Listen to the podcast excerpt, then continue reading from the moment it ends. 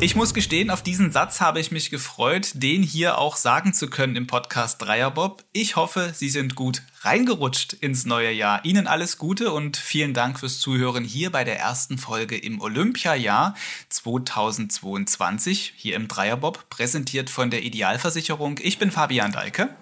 Und ich bin Tino Meyer. Fabian, auch von mir natürlich erstmal die besten Wünsche fürs neue Jahr. Und dann muss ich sagen, wir sind ein bisschen unter Zeitdruck.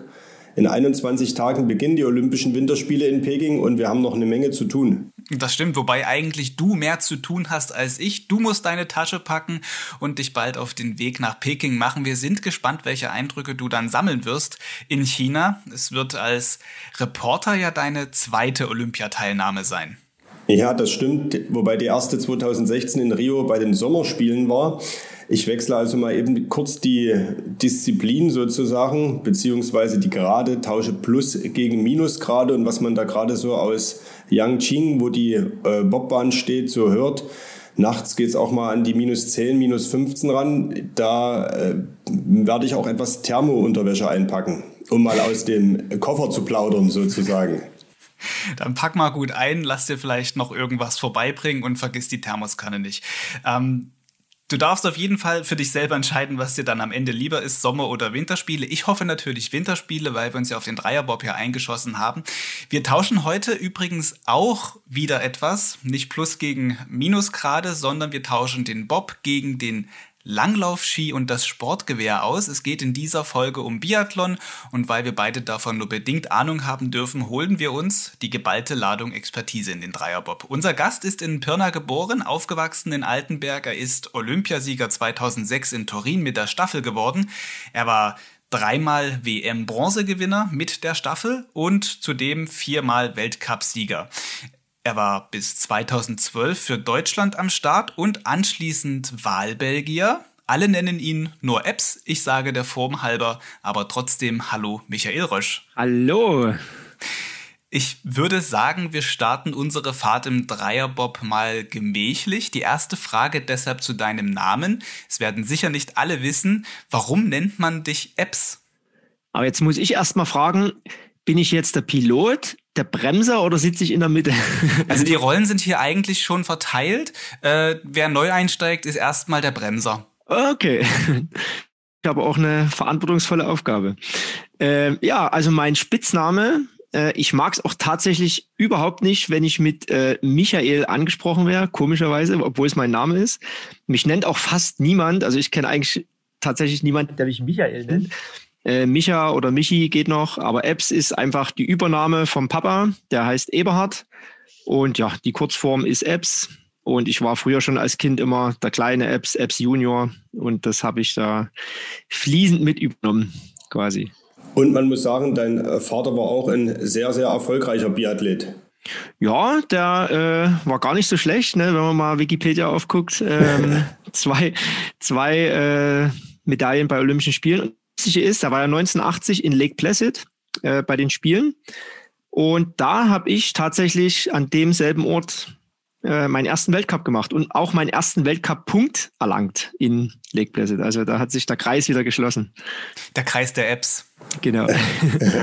und man muss dazu sagen, äh, früher, als dein Vater noch aktiv war, gab es ja nicht so viele Biathlon-Entscheidungen, äh, wie das heute der Fall ist. Ne? Da gab es zwei, die kurze und die lange Distanz. Heute ist ja praktisch so ein Biathlon-Wochenende. Da sind die Athleten ja voll gefordert. Mit Staffeln noch dazu und Verfolgung und Massenstart. Genau, also das ist ja kein Biathlon-Wochenende, das ist ja mittlerweile eine Woche. Wir haben es ja hier in Ruppolding jetzt wieder gesehen, da geht es ja am Mittwoch schon los. Also es ist ein straffes Programm, aber äh, die Biathlon Union hat das äh, glücklicherweise rechtzeitig erkannt. Mit welchem Format können wir denn die Zuschauer glücklich machen und natürlich auch die Sportler? Und man sieht es natürlich auch, die, äh, die zum Beispiel die Mix-Staffeln wurde ja auch in viele Sportarten jetzt übernommen. Äh, Bob, Rodeln, äh, Skispringen, nordische Kombination. Mittlerweile haben ja auch alle Mix-Teams. Also die Biathlon Union hat echt rechtzeitig erkannt, ähm, welche Wettkampfformate sind spannend und natürlich für uns äh, die Möglichkeit, äh, noch mehr Rennen auszutragen und am Ende vielleicht noch mehr Medaillen mit nach Hause zu bringen. Du hast gerade schon von geschlossenen Kreisen gesprochen. Lake Placid ist so einer. Jetzt äh, sprechen wir mit dir in Ruhpolding. Da schließt sich ja zumindest, oder zumindest ist auch so ein bisschen ein besonderer Ort. Dort hast du vor drei Jahren dein letztes Rennen, glaube ich, bestritten. Dein, also dein letztes äh, Weltcuprennen. Bevor wir vielleicht äh, nochmal über dich und deine Karriere sprechen, Jetzt ist gerade Weltcup in Ruhpolding. Äh, Im Sprint gab es jetzt erfreuliche Ergebnisse, zumindest für die Männer. Benedikt Doll war äh, Zweiter. Das konnte man so nicht erwarten. Generell hat man so das Gefühl, vier Wochen vor Olympia, so richtig läuft's noch nicht bei den Deutschen oder läuft's überhaupt nicht mehr bei den Deutschen? Wie schätzt du das ein? Du bist ja immer noch ganz nah dran. Ah. Biathlon, die macht mich auch fertig. Also ich habe ja gestern auch das Rennen kommentiert bei Eurosport und ich habe ja nach wie vor sitze ich hier und habe klitschnasse Hände.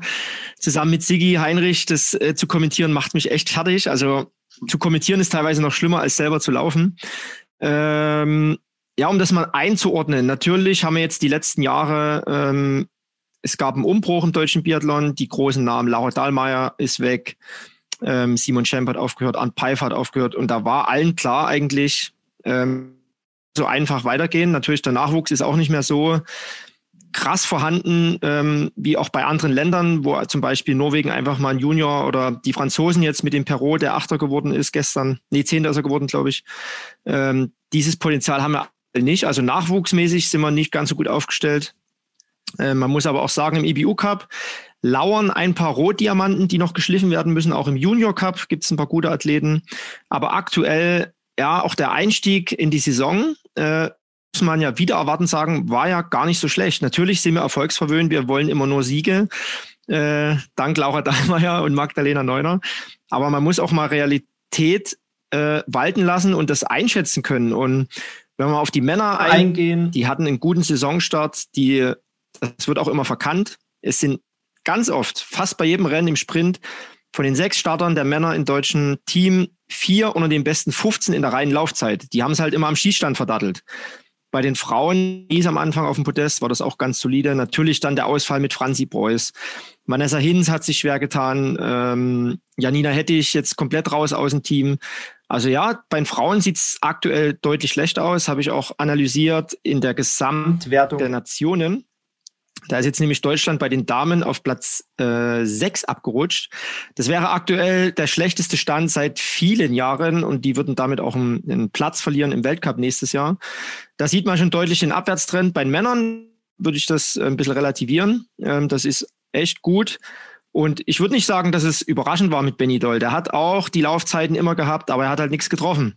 Er hat zwar immer so ja, so ein bisschen äh, wischiwaschi so gesagt, ja, ich bin gut drauf, passt schon, aber es hat halt im Ergebnis nie sich wieder gespiegelt. Jetzt hat es gezeigt, wenn Benny 0-0 schießt, ich sag nur 2-17, WM in Hochfilzen, wenn er mit 0 durchkommt, ist der Typ eine Maschine und immer ein Garant für ein Podest. Und wir haben natürlich noch Johannes Kühn, auch Erik Lesser, das, das, hat mich eher überrascht. Dass der jetzt so aus seiner Krise am Anfang äh, sich so zurückgekämpft hat. Und eigentlich haben wir ein gutes, starkes, stabiles Männerteam. Ähm, spiegelt sich halt in vielen Rennen noch nicht so wieder, was sie eigentlich drauf haben. Mhm.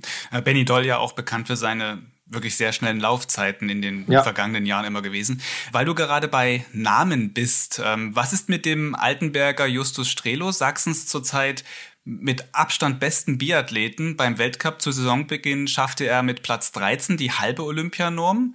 Mhm. So wie es aussieht, wird er bei Olympia jetzt aber nicht dabei sein. Wie schätzt du seine Situation insbesondere ein? Und die Perspektive für die nächsten Jahre, ist da auch so ein sächsischer Rohdiamant, von dem man da sprechen kann?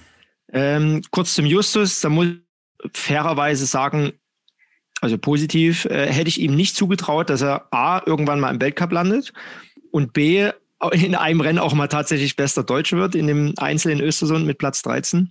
Hätte ich nicht gedacht, aber ich habe mich auch wieder, ich habe mich gerne sogar eines Besseren belehren lassen.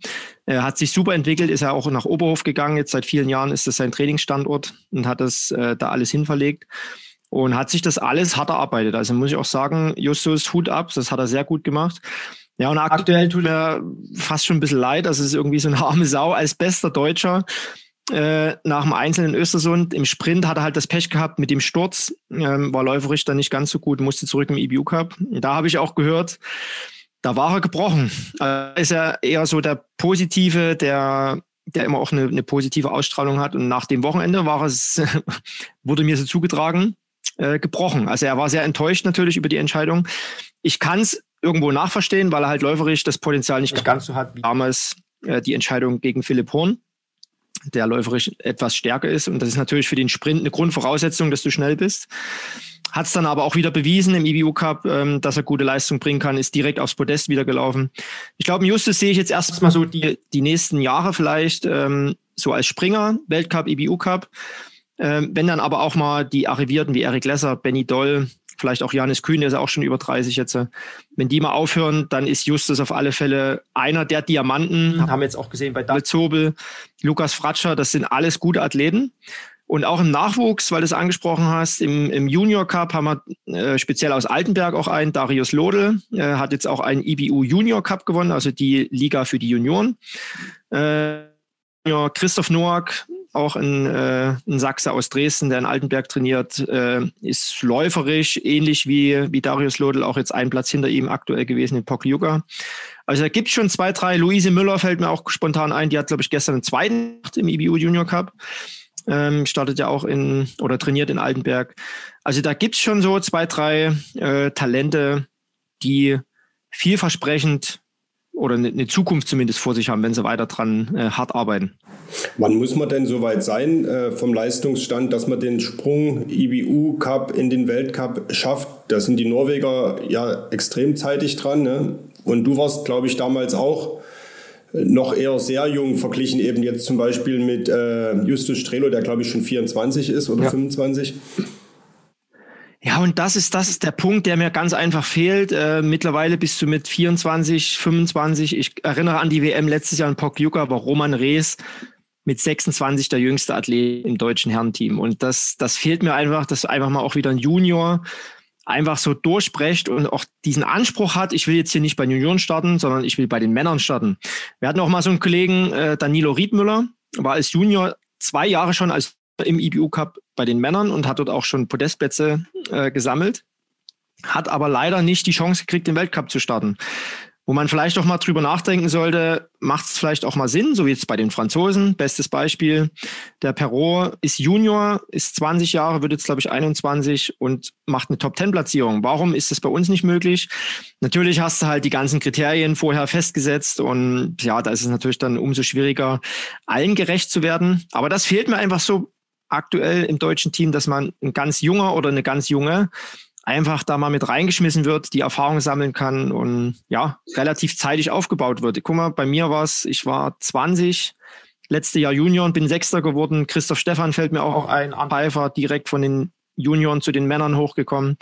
Ja, und das fehlt uns einfach. Und das könnte natürlich die nächsten Jahre ein Problem werden. Aber ja, ich hoffe einfach mal, da stecke ich natürlich nicht drin, aber ich hoffe einfach auch mal auf die nächsten Jahre, dass da in die Richtung Junioren äh, anders und vielleicht besser entschieden wird, dass die auch mal eine Chance im Weltcup kriegen. Du bist ein sehr erfahrener Mann im Biathlon. Du hast, äh, warst selber Athlet, Trainer, hast, bist du auch. Ähm, glaubst du, das Problem liegt nicht doch etwas tiefer? Nicht nur, dass man vielleicht jemanden mal reinwirft, sondern das fängt ja viel eher an. Wenn man mal jetzt in die Top-Nation, Norwegen zum Beispiel, schaut, die laufen mit 13, 14 Umfänge. Ich glaube, da würde jeder bei uns umfallen. Ja, es sind nicht mal unbedingt die Umfänge, mal vom Ohrschleim anfängt. Würde ich mal meinen, meinen Freund zitieren, der in Altenberg an der Sportschule Lehrer ist. Ähm, Philipp Auerswald, der ja auch sehr sportbewandert ist, der übrigens mit Romy Bär zusammen ist, die ja auch äh, eine Biathlon-Karriere hinter sich hat. Also der kennt sich auch, auch aus im Biathlon. Und der sagt auch klipp und klar, also wenn du teilweise in der fünften, sechsten Klasse guckst und die Kinder keinen Purzelbaum mehr machen können und nach 100 Meter äh, Laufen keinen Bock mehr haben, fängt für mich der Ohrschleim ja ganz woanders an. Das ist ein gesellschaftliches Problem. Ich habe viele Jahre auch äh, in Norwegen gewohnt und gelebt, habe die Kultur mitgekriegt. Ähm, die gehen mit dem Sport gesellschaftlich anders um. Also da wird von jung bis alt Sport einfach aus Spaß betrieben. In Deutschland ist das, es ist einfach nicht mehr angesehen. In Deutschland gibt's nur noch Fußball und äh, äh, natürlich verständlich. Ich kaufe mein Kind ein paar Schuhe, hau einen Ball in die Mitte, das ist relativ günstig und wir sind natürlich eine Fußballnation. Das funktioniert. Aber Biathlon, wenn man jetzt mal auf Biathlon geht, ist eine teure Sportart. Ich kann die Eltern auch verstehen. Ich kann nicht jeden Monat 5, 6, 700 Euro ausgeben für mein Kind, wo ich nicht, wird es irgendwie in die Weltspitze kommen oder, also alles verständliche Sachen. Ja, ich meine, man, halt muss ja einem, man muss ja einem Kind nicht gleich äh, noch irgendwie äh, das Schießtraining bezahlen für Biathlon. Es geht ja da wirklich rein um Bewegung. Ja. ja. Das, aber das ist, was ich halt meine, dieses, dieses gesellschaftliche Ansehen des Sports und diese, dieses Grundverständnis für Sport. Ich habe es jetzt auch wieder in Dresden gesehen.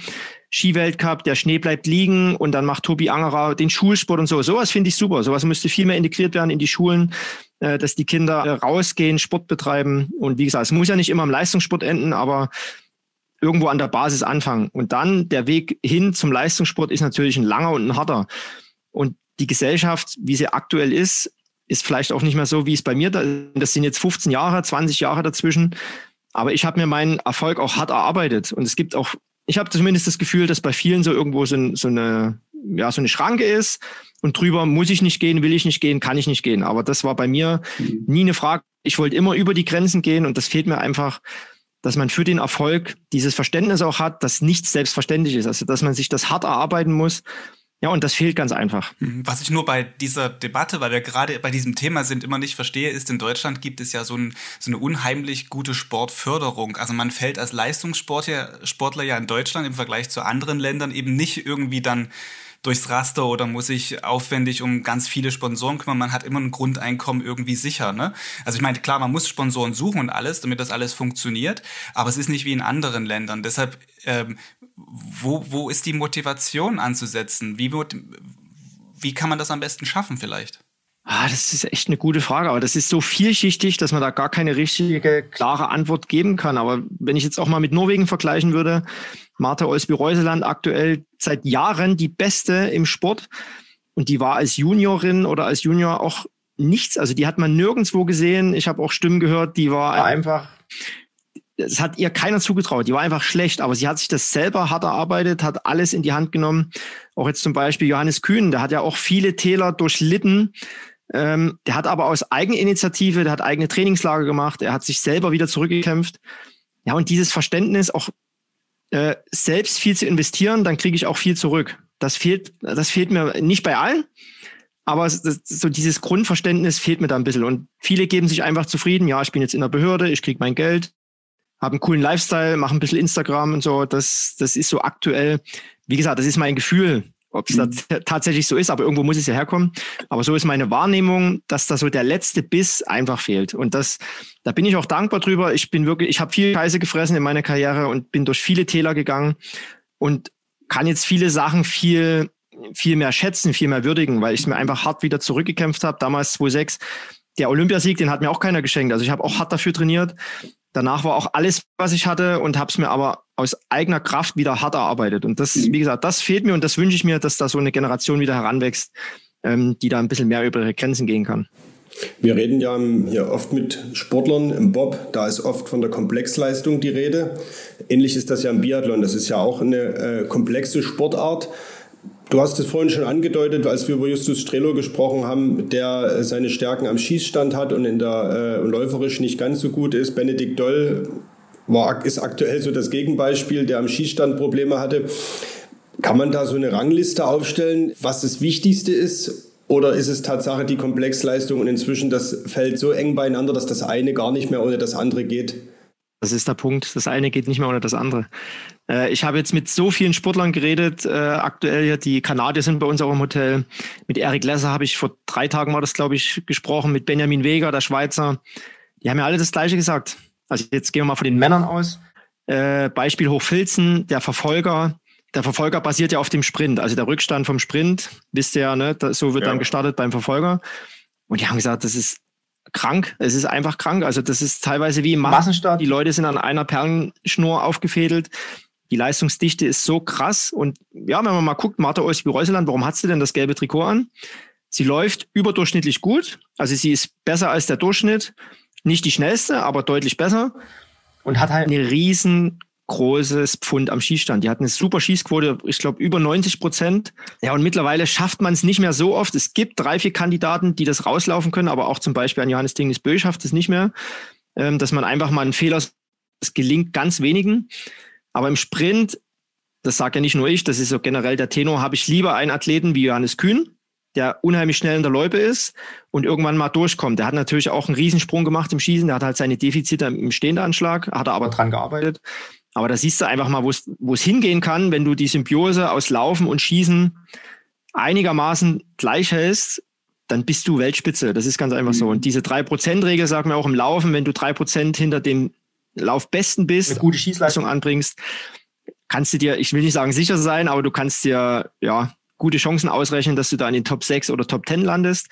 Aber wie du es auch schon gesagt hast, das ist einfach brutal krass. Wir hatten jetzt gestern den Sprint in äh, Ruhpolding bei den Männern einen Abstand von 1,49, also un weit unter zwei Minuten, 60 Mann. Wahnsinn. Also da kann man sich selber ausrechnen, wie, wie eng das ist. Und man muss an allen Stellen feilen. Es gibt ja nicht nur die Laufzeit und die Schießzeit, es gibt ja auch noch die Range Time. Das Material muss passen. Es sind so viele Puzzleteile, die zusammengeführt werden müssen. Aber am Ende sage ich, wenn du so eine gute Symbiose hast aus Laufen und Schießen, ähm, bist du eigentlich immer von dabei. Also die Abstände sind ja schon fast wie auf der Bobbahn, ähm, weil du gerade, weil du gerade sagst, äh, die diese Symbiose aus Schießen und Laufen, ähm, jemandem, der dem das ja auch gut gelingt, obwohl sie erst spät damit angefangen hat, äh, auch dann zu schießen, statt nur zu laufen, ist ja Denis Hermann. Sie kam vom Langlauf. Vielleicht ist das auch so ein Beispiel dafür, dass es eben Anfang, am Anfang vielleicht nur erstmal um Bewegung geht und das Schießen irgendwie dazukommt. Oder hat sie einfach nur Glück gehabt, dass ihr das irgendwie liegt, dass sie sich das so schnell erarbeiten konnte? Hat definitiv ein Talent fürs Schießen, sonst wäre sie jetzt nicht da, wo sie jetzt schon ist. Also als Waldmeisterin, ich glaube nach zwei Jahren als Quereinsteigerin, äh, das musste auch erstmal machen. Kathi Wilhelm fällt mir gerade ein, die hat es auch relativ schnell geschafft. Aktuell ist Dina Nielsen, Olympiasiegerin im Langlauf aus Schweden. Die tut sich ein bisschen schwerer, aber man sieht auch, wie sie deutlich besser wird. Also Anfang um die 60, 70 irgendwo rumgekrebelt. Jetzt ist sie teilweise Top 15, Richtung Top 10 sogar unterwegs. Also bei ihr geht's auch deutlich bergauf.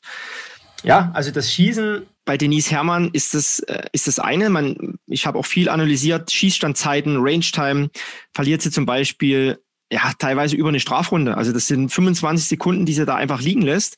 Im Vergleich zu der besten Dorothea Viera, die, da wissen wir natürlich, dass die auch schnell schießen kann. Aber das dann auch so einfach wieder rausholen. Vanessa Vogt hat das selber erkannt, äh, kennt das Problem, wird jetzt aktuell aber nichts mehr dran ändern können, weil das natürlich Zeit braucht. Mhm. So, und bei Denise Herrmann kommt jetzt eins zum Tragen. Sie war die letzten drei Jahre ganz klar die Nummer eins im Laufen.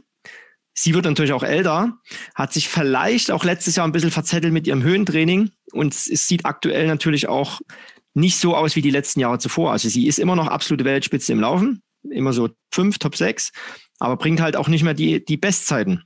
So, und das Schießen leidet jetzt auch ein bisschen drunter, hat mein Oberhof auch gesehen. Und da passt halt die Symbiose gerade nicht mehr zusammen. Aber wenn das Laufen, wir sagen auch immer, das Laufen bestimmt das Schießen. Sie hat viele Höhentrainingslager gemacht, das ist ziemlich komplex, aber es ist einfach mhm. so. Ähm, wenn sie jetzt auch im Laufen dieses, äh, diese Höhenblöcke wieder etwas besser wegsteckt, aus der Superkompensation rauskommt, das Laufniveau wird höher, gleicht sich das Schießen auch wieder dem Laufen an. Also haben wir jetzt auch gesehen, äh, mit 0-2 in, in Ruhpolding ist ja schon mal ein Schritt in die richtige Richtung, aber im besten Fall soll es ja auch zur Olympia klappen. Und das ist das Schwierige, dieses, dieses Laufen und dieses Schießen immer in Symbiose zu halten. Und da hat Denise halt aktuell, ähm, ja, ich will nicht sagen großes Problem, aber schon äh, ein kleines Problem. Ich finde gerade beeindruckend, wie oberflächlich du diese vielen Details erklären kannst, die da dahinter stecken. Wie technisch ist eigentlich Biathlon? Ah, also da wird jetzt hier eine Stunde, glaube ich, nicht ausreichen, um euch das zu erklären. Und das ist ja, wir haben es ja gerade gesagt, ne? Biathlon ist Laufen und Schießen. Äh, man kann im Laufen unheimlich viel technische Sachen machen. Natürlich ist Grundvoraussetzung ein großer Kolben, ne? Du brauchst ein großes Herz, eine große Lunge. Sieht man zum Beispiel Benny Doll, ähm, hat jetzt keine schöne Technik, wackelt sehr stark mit dem Oberkörper, auch mit dem Kopf. Ähnlich wie Paula Radcliffe damals, die, die Marathonläuferin. Aber der kann halt einfach rennen. Und am Ende ist das entscheidend. Was ist dein VO2 Max? Maximale Sauerstoffaufnahme? Da ist die Technik erstmal äh, zweitrangig. Ähm, beim Schießen gibt es ganz viele technische Abläufe, wo man natürlich auch an der Zeit feilen kann.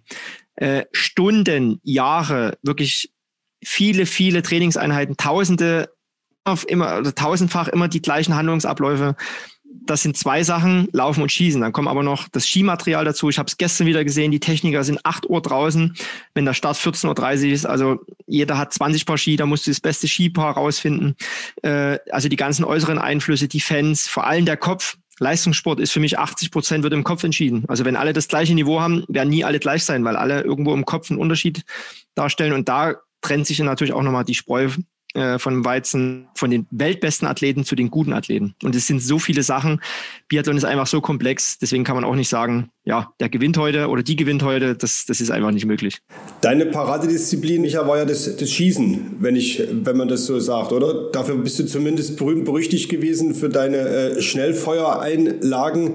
War das angeboren oder hast du im, im, im Jugendbereich darauf einen Schwerpunkt gelegt oder einfach als ein Fable dafür gehabt? Ja, ich habe es immerhin in YouTube geschafft, ne, mit meinem mit meinem Video. Das ist glaube ich 17 Sekunden in Oslo. Äh, das ist bei YouTube drinne. Und ich kann mich dran erinnern mit Simon Eder, der aktuell noch aktiv ist, der Österreicher. Äh, ich glaube, wir haben damals so ein bisschen äh, revolutioniert. Und ich habe mir das, kannst du meinen Papa mal fragen. Ich stand jeden Tag oben im Kinderzimmer und da hast du es klicken hören mit meiner Waffe, mit meiner Waffe. Äh, jeden Tag Trockentraining gemacht, diese ganzen schnellen Handlungsabläufe. Damals war eine Schießzeit liegend unter 30 Sekunden unvorstellbar. Und ich bin ja dann irgendwann gekommen und habe stehend unter 20 Sekunden geschossen. Und da haben wir, glaube ich, so ein bisschen den neuen Trend eingeleitet, schnelles Schießen. Ich habe natürlich oft vorbeigeballert. Und meine Trainer haben auch gesagt, ah, was machst denn du, Junge? Treffer vor Zeit hieß es ja immer so schön. Ne? Aber ich habe mir das knallhart angearbeitet. Also das kam auch nicht, klar hatte ich ein gewisses Talent dafür, habe das aber dann bis zur Perfektion einfach immer wieder ausgereizt. Die ganzen Handlungsabläufe, diese schnellen Schüsse abzugeben, ja, das war einfach ein Resultat aus harter Arbeit. Und man sieht jetzt mittlerweile, was für Schießzeiten geschossen werden. Gestern unter 40 Sekunden bei den Männern. Beide Schießeinheiten. Also das ist unfassbar. Und da ist noch nicht mal Ende der Fahnenstange. Also das äh, gerade natürlich Ruhpolding lädt dazu ein, schnell zu schießen. Aber das ist, wie gesagt, auch so ein Punkt, ähm, da musst du einfach knallhart dran arbeiten, du musst es analysieren, wo ist die Weltspitze und da will ich hin und da musst du dran arbeiten.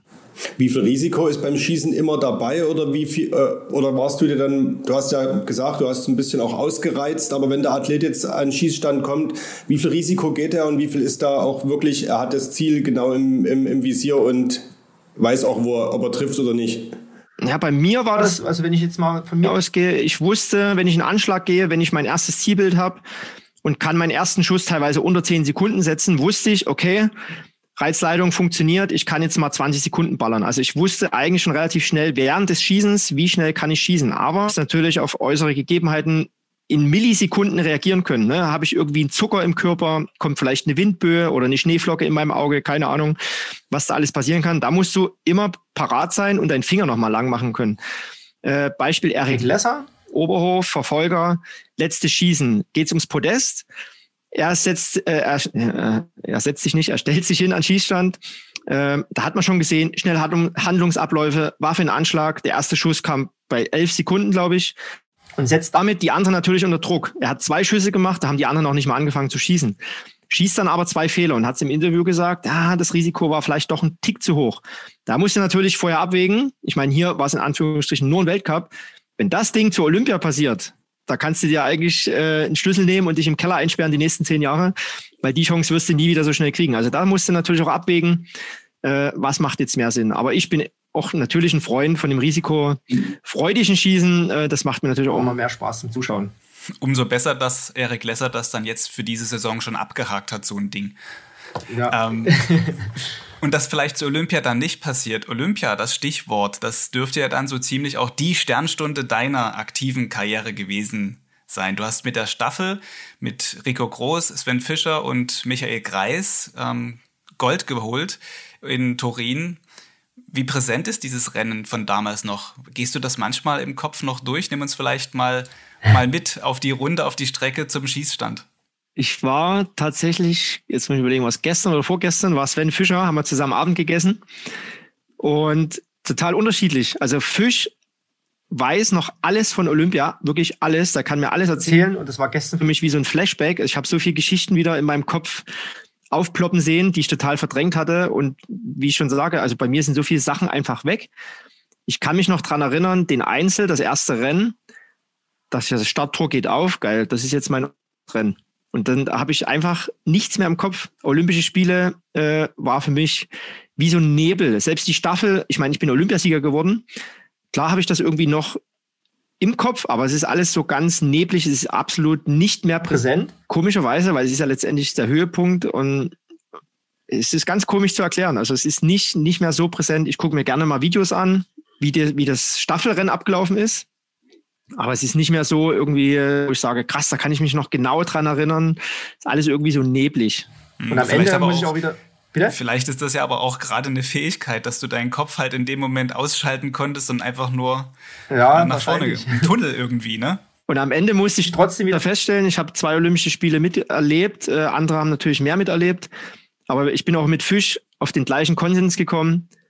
Eigentlich ist Olympia scheiße. Also es ist, klingt so blöd, ne? weil Olympia ist ja das Ziel jeden Sportlers, äh, das Größte, was du erreichen kannst. Und dann kommst du dahin und ist alles scheiße. Also das klingt wirklich blöd, aber du bist irgendwie in einem olympischen Dorf oder wir waren damals in der Scheune in, in Turin. Wir haben es uns halt gemütlich gemacht, aber die Grundvoraussetzungen bei Olympischen Spielen sind schlecht. Du hast zwar dieselben Gesichter beim Biathlon, die auch die ganze Zeit im Weltcup mit rumrennen, ne? Aber du bist natürlich an einer neuen Anlage. Es ist ein ganz neues Personal, äh, andere Wege, die du noch nie gesehen hast. Die Umgebung ist anders. Ich kann euch Geschichten erzählen von den Olympischen Spielen in Korea. Ich habe auch Bilder davon. Äh, das, da denkst du, du bist doch hier nicht bei den Olympischen Spielen. Das ist irgendeine Kreismeisterschaft. Ist natürlich klar, weil ein, ein, ein Riesenhaufen von Athleten, von Sportarten eingeladen wird quasi. Wir sind ja quasi nur eingeladen äh, um hier Sport zu machen. Ne? Und beim Weltcup natürlich, Ruhpolding, Oberhof, die haben jahrzehntelange Erfahrung und hier ist alles perfekt. Hier geht nichts schief. Und bei den Olympischen Spielen geht so gut wie alles schief. Also ich habe zumindest keine erlebt, wo alles gut gelaufen ist. Und in Korea war halt die Krönung, weil da nichts funktioniert hat. Und das macht einen natürlich als Sportler auch mürbe irgendwo, wenn du denkst, geil, das ist jetzt das höchste der Gefühle, kommst dahin und denkst dir, ach du Scheiße, bist hier irgendwie bei einer Kreismeisterschaft gelandet.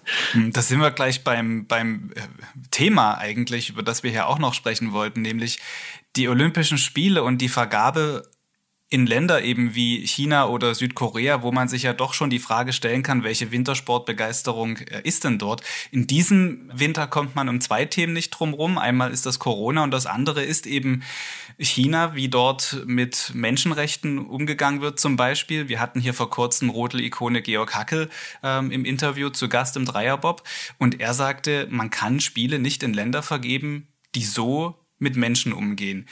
Wie ist deine Meinung zu dieser Vergabe nach China und wie das jetzt in den nächsten Wochen dann dort über die Bühne gehen wird? Muss ich mich erstmal sammeln, äh, wie, ich, wie ich das am besten verpacke. Äh, also fangen wir mal positiv an. Die deutschen Techniker, unter anderem auch Bernd Eisenbichler, der sportlich Leiter, waren jetzt drüben. Es war ja bis jetzt noch kein Sportler drüben und konnte sich die Anlagen angucken. Also ich hatte auch direkt wieder so ein Flashback zu Korea. Es sah alles optisch gleich aus, viele Lichtmasten, karge Gegend, ähm, aber schönes Stadion letztendlich, muss man ja sagen.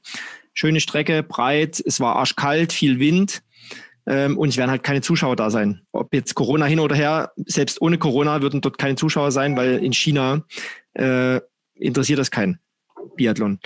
Äh, das ist das eine, aber es hat alles super funktioniert. Die Logistik, die sind vom Flughafen, das Personal relativ freundlich, es hat alles gut geklappt.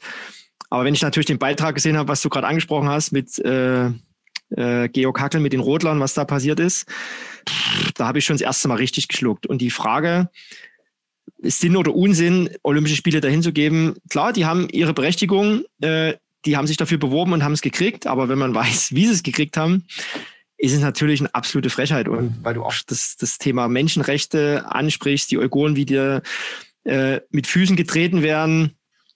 Ja, also Olympische Spiele haben aus meiner Sicht in so einem Land einfach nichts zu suchen. Aber das können wir nichts. Wir jetzt als Reporter oder als Sportler oder als äh, Verbände, am Ende ist es IOC. Und IOC macht dann halt Handschlag mit dem, wo es am meisten Geld gibt. Oder so sieht es zumindest aus. Und keiner will natürlich auch mehr die Olympischen Spiele, ne? weil die wurden jetzt in den letzten Jahren so sehr verunglimpft und äh, keiner will es mehr haben, weil die dieser, wie soll ich sagen, die, diese Werte des Olympischen oder der Olympischen Spiele, die sind einfach nicht mehr da. Und wenn selbst Deutschland oder Norwegen oder Schweden sagt, die Nation, nee, danke. Ist uns zu teuer. Ist uns, das macht uns einfach, also es ist kein Mehrwert für uns, dann sieht man ja, wo die Reise hingeht. Und Korea, China, jetzt, ich hoffe mal dann auf Frankreich oder Italien jetzt, dass das mal wieder ähm, ein paar schöne Spiele werden. Aber ja, also ich kann es nur sagen, ich finde es nicht schön, dass die Olympischen Spiele in China sind. Aber am Ende müssen die Sportler dadurch. Ich habe damit le leider oder zum Glück nichts mehr am Hut. Und ja, das äh, muss sich dann auch jeder selber sein Bild drüber machen und jeder kann seine eigene Meinung haben, aber ich finde es halt nicht schön, dass Olympische Spiele in solche Länder vergeben werden. Du hast die Vergabe angesprochen und auch Tatsache, ja, die oft zuletzt fehlenden Alternativen. Und das vielleicht ist das auch ein ganz guter Bogen. Olympische Spiele werden ja ganz oft auch als Katalysator oder als Mobilisator auch für eine ganze Gesellschaft ja angesehen. Zumindest war das in der Vergangenheit so. Da sind wir bei unserem Anfangspunkt, ne? wieder mehr Bewegung, mehr Sport in Deutschland modernere Sportstätten. Ich glaube, Olympische Spiele würden Deutschland auch ganz gut tun, aber das ist genau der Punkt. Ne? Wer äh, äh die Gesellschaft äh, mobilisiert sich ja auch da dagegen. Ne? Wir hatten ja hin und wieder schon Bewerbungen bis hin zu der Idee, Olympische Spiele auch nach Ostsachsen zu holen, nach Altenberg. Ne? Und man scheitert dann immer schon an, an, an einfachsten Hürden, dass sich Leute mobilisieren in Orten und sagen, nee, aber nicht bei uns. Das ja. gehört sicherlich zur Wahrheit auch dazu, ne? Leider ja. Also da hat ja auch jeder einen Vogel gezeigt, Thomas Kürsten, der Bürgermeister von Altenberg, was eine Schnapsidee. Aber wenn man einfach mal weiterdenkt, ja, warum nicht? Ne? Möglich ist heutzutage alles. Ich fand das gar nicht so abwegig. Klar, wenn man dann mal eins und eins zusammenzählt, wäre das natürlich quasi eine unmögliche Aufgabe. Aber ja, warum nicht? Und fand das eigentlich eine coole Sache. Aber man sieht halt auch aktuell, äh, mit welchen Problemen wir zu kämpfen haben. Und ich glaube, wenn man damit noch ein neues Thema aufmacht, ähm, es gibt gerade so viel Gegenbewegung äh, in diversen Richtungen. Ja, da ist es, glaube ich, auch so ein so ein Ding, was Richtung Sackgasse läuft. Wie sieht das jetzt in Peking aus? Du wirst als TV-Experte für Eurosport dabei sein? In äh, Leider ja. oder Schrägstrich zum Glück nicht vor Ort. Ich glaube, jetzt, wenn ich da drei oder vier Wochen in einem Hotelzimmer eingesperrt wäre und nur mit dem Wasserstoffbus von Lage zum Hotel pendeln müsste, man darf ja das Zimmer auch äh, nicht verlassen. Ich habe da auch so ein paar Roadbooks gelesen äh, von ein paar Kollegen, die dann auch gesagt haben, ah nee, das ist uns ein bisschen zu heiß. Und am Ende kommst du dahin und hast irgendwie da vielleicht sogar noch einen positiven Test oder so. Schon hart. Und wir sind jetzt in München, machen alles in München, kommentiere die Rennen mit Sigi bei Eurosport und mache danach noch mit ähm, Fabian Hambüchen ja, so eine kleine After-Expertenshow, wo wir nochmal richtig analysieren können, wie der Tag gelaufen ist. Da freue ich mich eigentlich auch. Hm, Tino, freust du dich schon? Naja, ich meine, ich habe ja die äh, Roadbooks auch gelesen und äh, mich treibt immer noch der, äh, die journalistische Neugier. Also du musst, äh, du musst oder darfst drüber, oder wie? Ich sage, ich möchte. Ich möchte und darf und bin Tatsache gespannt, aber ich bin, ich bin da klar bei dir. Je näher das rückt, umso mehr Gedanken macht man sich und um überhaupt einreisen zu dürfen, da geht es ja allen äh, Teilnehmern der Spiele in China jetzt genauso, also sei es Athleten, Trainer oder eben auch Journalisten, ist so ein Riesenaufwand zu betreiben, dass man sich Tatsache die Frage stellt, ist das noch ein Sportereignis oder über was reden wir hier eigentlich? Ne? Und da ist Corona nur ein Teil davon. Das muss man ja. ehrlicherweise auch sagen. Ne? Das wird jetzt ein bisschen vorgezogen und als Vorwand genommen, dass wir das alles gegen die Pandemie tun, aber da ist, das, das kommt China, glaube ich, jetzt ganz gelegen. Und ich muss jetzt aber, darf jetzt, glaube ich, nicht zu viel reden, denn wenn der Dreierbob in Peking läuft, äh, nicht, dass ich dann am Flughafen schon festgesetzt war oder so. Die verstehen, äh, jetzt hätten wir eigentlich mit Dialekt reden müssen, ne? da hätten sie es nie übersetzen können. Das stimmt eigentlich, ja. Äh, hätten wir auch alle drei uns gegenseitig das, verstehen können. Genau. Das Olympiastudio, dein Olympiastudio wird also in München stehen. Dein Lebensmittelpunkt ist jetzt aber Dresden. Genau. Du lebst mit Frau und Kindern hier in Dresden sozusagen. Wir nehmen das ja, die Sendung hier in Dresden auf, deswegen kann man von hier reden. Dein Sohn ist inzwischen, glaube ich, knapp drei Jahre alt. Ja, wird drei wird März, der, ja. Wird er auch mal Biathlet? Hat er schon auf vier gestanden? Wie, wie sehr macht der Vater da Druck? Ist das Apps Junior Junior? Also wo er, vor der Geburt habe ich ja auch gesagt, ich will überhaupt keinen Druck machen. Äh, er soll machen, was er will. Mittlerweile merke ich schon, wie es so ein bisschen juckt in mir. Ich habe auch gestern bei meiner Skifirma äh, ein paar Kinderski und Schuhe bestellt und Stöcke. Also die kommen jetzt auch bald. Denke mir natürlich auch so früh wie, früh wie möglich äh, raus auf die Bretter. Und wenn es nicht gefällt, dann ist es halt so, muss ich akzeptieren. Aber wenigstens mal probieren. Äh, Ob es jetzt mal ein Biathlet wird, weiß ich nicht. Äh, er ist tatsächlich gestern, haben wir FaceTime gemacht und ist durch die Bude gerannt mit so einer kleinen, mit so einem Revolver und meiner alten, äh, meiner Startnummer aus Ruhpolding von meinem letzten Wettkampf, die hat er sich drum gehangen und ist da durch die Bude gefegt und hat sich hingelegt und hat so getan, als würde er schießen. War ganz niedlich. Also die Symbiose ja. Laufen und Schießen ist schon mal äh, ist schon mal, ist schon mal gegeben, genau. Also wenn er es machen will, gerne, aber ich drängen jetzt nicht dazu. Eine, eine abschließende Frage vielleicht hier noch. Wir, also wirklich ein sehr interessantes, spannendes Gespräch mit dir. Eine abschließende Frage deshalb noch, und das ist die wichtigste übrigens hier im Dreierbob, denn wir stellen allen unseren Mitfahrenden die Frage, ob sie schon mal in einem echten Bob gesessen haben. Die Vermutung liegt bei dir jedenfalls nahe, denn als, als Altenberger ist das ja schon fast ein Muss. Und eigentlich eine Frechheit, dass ich jetzt Nein sagen muss. Ne? Und ich habe ja in Waldedülle gelebt, jahrelang, was ja der Nachbarort von Oberbernburg ist, wo die Bobbahn steht. Also wirklich ein Katzensprung. Und ich habe es bis dato noch nie geschafft, ähm, mich mal in den Bob zu setzen. Also vielleicht hört der Franz zu oder irgendjemand. Ähm, ich würde gerne mal mitfahren. Also wir, wir würden das Bewerbungsschreiben hiermit auch abschicken und, und, und geben dir dann Bescheid, äh, ob es dann vielleicht zu also einer kleinen kann Abfahrt ich übrigens kommt. noch. Ich könnte als Anschieber, als Anschieber. vielleicht erhalten. Ja? Der, der, Vorteil bei so einer Gästebob-Fahrt ist auch, dass man äh, weder Pilot noch Bremser ist, sondern in der Mitte sitzt. Das, das wäre stimmt. dann ein noch gemächlicher Einstieg. Fangen wir erst mal so an. Ja, Apps, vielen, vielen Dank für das sehr aufschlussreiche und äh, auch vielschichtige Gespräch. Wir haben gerne, ja gerne. ganz viele Punkte angesprochen und äh, ja, Fabian, vielleicht müssen wir darüber nachdenken, neben dem Dreierbob auch noch ein äh, das Biathlon-Stübel vielleicht äh, irgendwo ein, als Podcast einzuberufen und dann mit dem Apps äh, vielleicht auch uns öfter auszutauschen. Also ich glaube, wir können uns mal beraten lassen. genau. Wir, wir, lassen uns einfach mal beraten, treffen uns, wenn Corona vielleicht irgendwann nicht mehr so das beherrschende Thema auch bei uns hier in Dresden ist. Leider, leider auch jetzt die letzten Wochen ja immer mehr. Auch die wirklich unschönen Seiten. Also da können wir uns dann auf jeden Fall vielleicht im Sommer nochmal verabreden und auf Rollski und Gewehr vielleicht irgendwas machen. ich bin für alles offen. So machen wir das. Vielen Dank, Apps, für dieses Gespräch hier im Dreierbob. Danke euch. Macht's gut. Ciao, ciao.